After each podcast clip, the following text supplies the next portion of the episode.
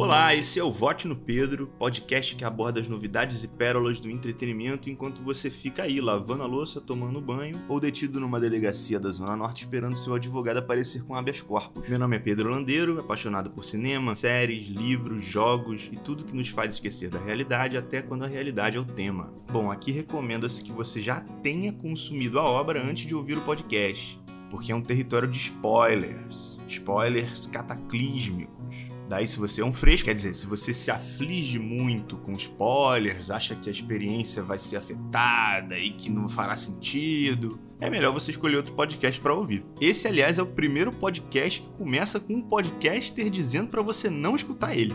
Transparência, meu amigo.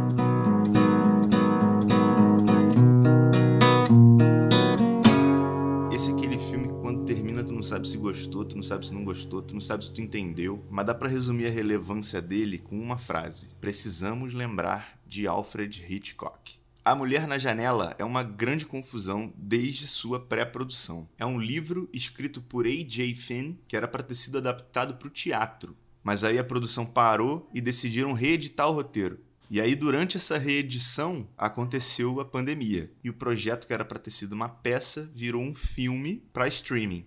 Todos esses processos aconteceram enquanto a Disney estava comprando a Fox, ou seja, isso também impactou na produção. E depois de filmado, o filme ainda passou por refilmagem, como se não bastasse a quantidade de tratamento que tinha esse roteiro, gente. Enfim, uma loucura, né? Isso obviamente se reflete na obra. E essas confusões, às vezes, elas podem impactar a obra de uma maneira boa, tanto narrativamente quanto executivamente mesmo. Só que nesse caso não foi o que aconteceu, e essa confusão faz o espectador se perder completamente num filme onde ele recebe tanta informação que ele não consegue nem mais sentir o filme, ele não consegue processar direito. Dá para aliviar porque ele lembra de um grande diretor do cinema clássico hollywoodiano, e desse cara a gente jamais pode esquecer, mesmo que a lembrança seja um filme merda. Em alguns pontos, eu acho que A Mulher na Janela consegue ser tão bom quanto alguns filmes do Hitchcock, hein? A fotografia e a arte desse filme são de um primor. Que apartamento é esse que essa mulher mora, meu irmão? Premissa: Doutora Anna Fox é uma fofoqueira. Mentira. Doutora Anna Fox é uma psicóloga infantil que sofre de agorafobia, uma doença psicológica que impede ela de sair de sua casa. Então ela observa a sua vizinhança e acaba fazendo contato com uma família que mora no prédio da frente. Em suas observações, ela então percebe que aquela família apresenta sérios problemas que fazem ela entrar num mistério extremamente macarrônico cheio de referências a Alfred Hitchcock. Esse filme é uma homenagem aos fofoqueiros. Tem gente que vai preferir dizer que é um filme de voyeur. Eu, sinceramente, prefiro a palavra fofoca. A cinematografia é do Bruno Del Bonel e a direção é do Joe Wright. E eles dois aqui parece que estão em plena harmonia, cara. Cheio de referência também ao mestre, mas também tem uma contemporaneidade na fotografia e na direção que dá uma arejada nesse estilo hollywoodiano clássico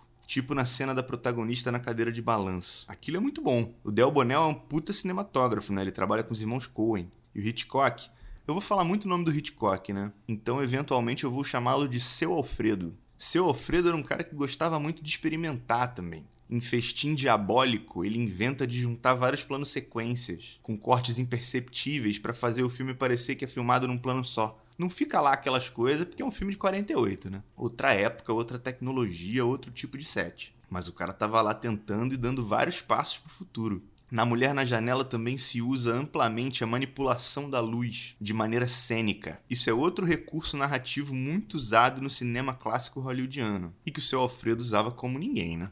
A maneira como a luz é parte da cena, ela não está só iluminando o ambiente, ela está contribuindo narrativamente. Quando o Ethan está na penumbra e entra no foco de luz na cozinha, quando a protagonista abre a porta e vem uma luz só na cara dela, quando a luz gera desenhos nas paredes dos cenários. A luz é quase um personagem, né? A direção de arte é do Kevin Thompson, e eu acho que seu Alfredo ficaria emocionado com o trabalho dele e com a locação desse filme. Que apartamento é esse, compadre? Não é à toa que a casa é tratada como um personagem, né? Um personagem ou um palco, que é outro ponto do cinema clássico hollywoodiano. A apresentação do palco onde aquela história se passa, que é uma coisa que é herdada do teatro. Aquela escadaria, as cores, a janela, os elementos cênicos. É um ambiente amplo. O pé direito parece que é enorme. E isso é usado de diversas maneiras dependendo do estado de espírito da personagem. As cortinas e os acabamentos das paredes formam umas linhas verticais, outro artifício do cinema clássico hollywoodiano. Essas linhas elas geram determinadas sensações no espectador. Ela deixa a casa aconchegante, mas ao mesmo tempo triste e opressora, porque é o único lugar onde a protagonista se sente segura, mas é um terreno de solidão e tormento para ela também. Uma prisão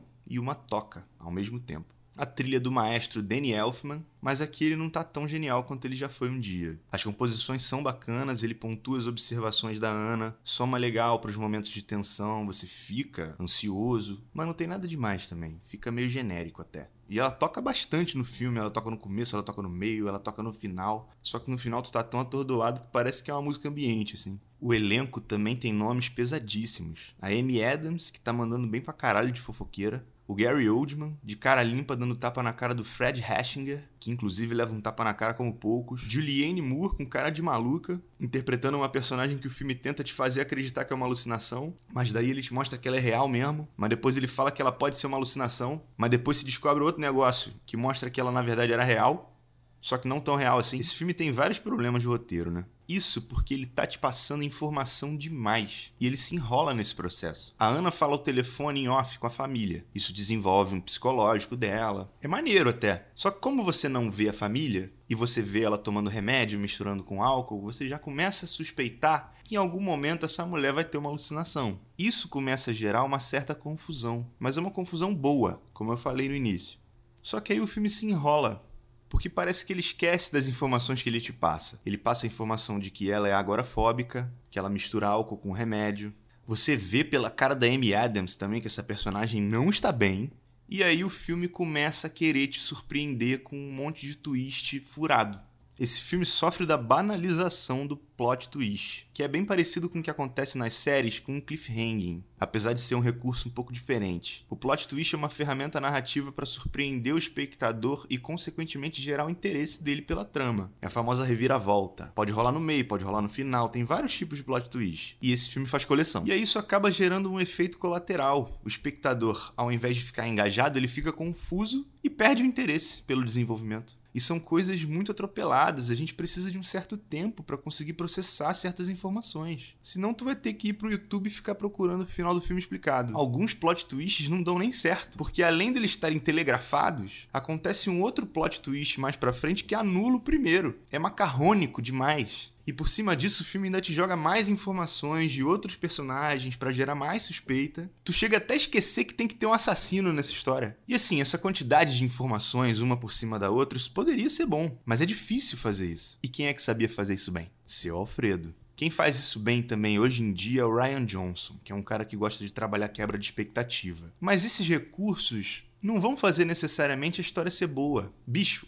um plot twist já é mais do que suficiente para sua história ser foda. Se você souber como construir bem a trama para usar essa ferramenta, porque não é só você jogar a ferramenta no meio e vambora. Você tem que alimentar as expectativas do espectador para ele ir construindo um mistério e uma solução na cabeça dele. E no final você puxa o tapete mostrando que não era nada daquilo que ele esperava. E isso gera uma puta empolgação, porque ele acha que sabe o que vai rolar, e você vem com uma outra carta, com uma coisa que estava sendo construída na cara dele, mas que ele não percebeu. Isso soma até para o fator replay do filme, né? Enfim, para trabalhar com esse tipo de recurso é necessário ter uma destreza narrativa. E se você tiver isso, é quase certo que o filme vai ficar maravilhoso. Mas se você colocar um twist por cima do outro, você perde o impacto. A real é que Joe Wright também entrou num terreno traiçoeiro, né, cara? Esse negócio de ficar referenciando Hitchcock não é pra qualquer um, não. Tem que estar tá muito afiado. Não dá para tentar fazer isso numa produção que já passou por uma porrada de problema executivo, refilmagem, reedição. A gente tá falando de Alfred Hitchcock, cara. Sir Alfred Hitchcock. Para os íntimos, seu Alfredo, que foi o mestre do suspense. E dentro do suspense, esse cara trabalhava o mistério como ninguém. Ele nasceu na Inglaterra e começou a carreira no cinema mudo. E foi um diretor que sobreviveu à chegada do som no cinema. E de maneira magnífica. Nos primeiros anos ele passou por vários departamentos, né? Ele fazia roteiro, ele fazia direção de arte, ele fazia assistência de direção. Mas o bicho começou a pegar mesmo lá para a década de 40, quando ele já era um diretor estabelecido em Hollywood. Ele fez Um Barco em Nove Destinos, fez Tim Diabólico, e aí quando virou os anos 50 ele fez Disque para Matar, Janela Indiscreta e Um Corpo que Cai. Esses últimos são as principais referências da Mulher na Janela. E de novo, o Hitchcock foi um cineasta que pegou a era clássica de Hollywood, a era de ouro, entre os anos 20 e os anos 60. Ele foi um cara que influenciou muitos diretores que hoje em dia a gente vê como gênios. Scorsese, Francis Ford Coppola, Steven Spielberg. Enquanto essa galera tava usando fralda, esse cara já tava fazendo clássicos. E dentro dessa estética hollywoodiana e desse lugar também, dentro desse contexto, ele conseguia subverter muitas coisas. Ele criava recursos, tanto narrativos quanto técnicos, quebrava convenções. Ele tinha um domínio impressionante de muitos artifícios do cinema: o ritmo, o quadro, a interpretação, o som, a narrativa. Trabalhava com profissionais impecáveis também, né? Mas ele tinha um controle e um envolvimento muito grande dos projetos dele. Ele montava os filmes, participava do roteiro, trabalhava as movimentações de câmera, as movimentações dos atores, a forma como a luz se comportava. E acima de tudo, ele sabia como escolher um bom projeto. Ele trabalhava majoritariamente com adaptações, né? A Mulher na Janela é problemático desde a pré-produção que nem a cabeça da protagonista, que nem a decisão de fazer um filme referenciando um gênio do tamanho do Hitchcock. É um filme que tenta redimir os próprios erros, gerando mais erros, prejudicando completamente o engajamento do espectador mas é extremamente bem filmado, extremamente bem ambientado, muito bem interpretado e a trilha sonora é competente. Assim, se for para escolher um genérico de Hitchcock, eu prefiro Paranoia de 2007 com Shia LaBeouf, tá ligado? Passava no Telecine Pipoca. Quando você conhece as obras que são usadas como referência para a criação da Mulher na Janela, você acaba ficando frustrado com o desenrolar do roteiro. Que a direção também parece que cagou pro roteiro, né? Parece que ele só tá entregando um trabalho. E isso é uma coisa que o Hitchcock fazia muito bem. Ele pegava histórias ruins e melhorava essas histórias. Não só por resolver problemas narrativos, mas porque ele também tinha uma destreza na direção. Claro, ninguém está esperando um novo Hitchcock, mas o problema é que quando você arraiga sua obra com referências a isso, o tempo inteiro fica complicado da gente separar as coisas, né? Eu confesso que eu não li o livro que esse filme adapta, então eu não sei se alguns furos contidos na história são da obra original ou da adaptação, mas que é um projeto pretensioso, isso aí não tem dúvida. E pior que o Joe Wright, ele não é um iniciante, ele é um cara que está acostumado a trabalhar com adaptações também. E acerta em vários casos, Ana Karenina, Orgulho e Preconceito, O Destino de uma Nação, que não é um livro, mas é uma história real, talvez ele tenha escolhido mal o projeto que ele foi trabalhar, ou talvez ele não esteja tão atento a esse projeto, porque ele está trabalhando num musical agora, chamado Cirano